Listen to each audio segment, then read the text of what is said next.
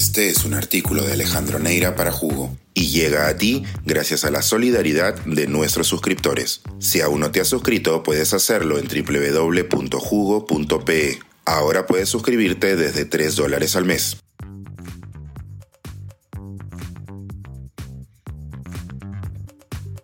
¿Cuánto leerá el 2024?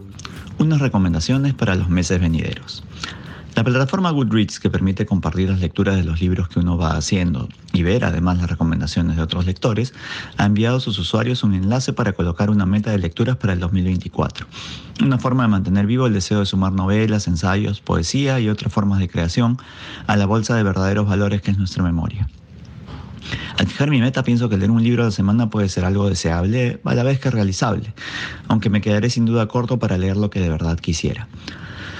Poner un libro por día sería irrealizable y a la vez quizás hechas sumas y restas, de todos modos, también me sentiría mal con tan pocas lecturas. No hay que preocuparse tanto, apenas comienza el año. Así que prefiero hacer ahora una breve revisión de lo leído en 2023 para que los que quieran tener algunas recomendaciones sin necesidad de entrar a Goodreads lo sumen a las muchas listas compartidas por las redes sociales y que ayudan a descubrir libros y autores. Debo advertir que algunas de las lecturas las hice para culminar mi maestría en literatura comparada, de modo que debe haber un sesgo allí. Entre los libros peruanos me gustaron Le dedico mi silencio, la que será la última novela de Vargas. Pero como decía alguien, será la última, pero puede ser también la primera para un lector que no lo conoce o desea releerlo. Yo mismo redescubrí este año Conversación en la Catedral, que fue una novela enteramente distinta a la que leí cuando era un joven de estudios generales letras en la universidad, aunque estoy seguro de que la admiración en mi lectura de 2023 y la de hace 30 años fue la misma. En este caso, mi mirada se centró por razones académicas en el secreto, o más bien los secretos políticos, familiares, sexuales que esconde la familia Zavala y el poder corrupto del Perú de la dictadura oderguista. Pero no dejé de sorprenderme por la calidad narrativa y la técnica magistral, magistral de nuestro Nobel. Entre otros peruanos puede leer las muy buenas obras de Rafael Dumet, Renato Cisneros, Juan Carlos Ortecho, Enrique Planas, Leonardo Caparrós, Guillermo Niño de Guzmán, a nuestro premio Alfaguara, Gustavo Rodríguez, a Linda Lema, Katia Dawi. Por supuesto me quedan muchísimos pendientes entre los que espero sobre todo leer a Carlos Yushimito, Claudio Ulloa, Carlos Freire y Johan Page. Además de ponerme al día con la poesía, mi mayor pendiente de un 2023 dedicado casi exclusivamente a la narrativa. Entre los escritores latinoamericanos que más recuerdo ahora, leí a Juan José Saer, Luis Guzmán, Diamela Eltit, José Donoso, Martín Coján, Jorge Montealegre. Trazadas del Estado Nacional, un texto escalofriante sobre la memoria en la dictadura chilena, Ricardo Piglia, Mariana Enríquez, Manuel Puig, Rubén Fonseca, entre otros.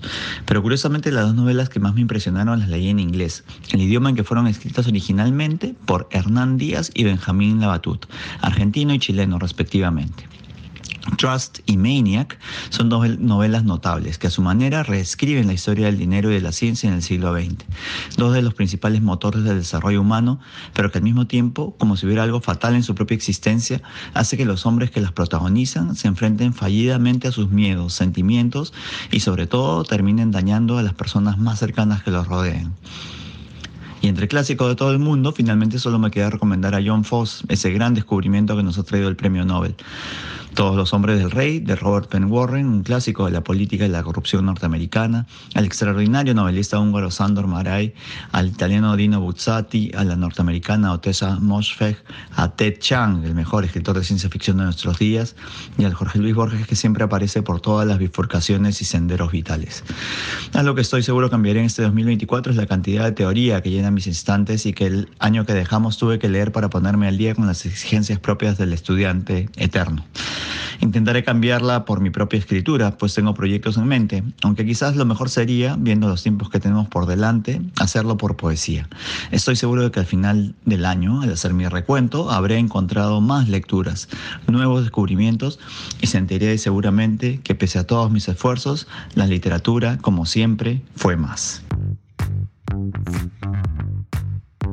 Suscríbete a Jugo y espía en vivo cómo se tramó este artículo.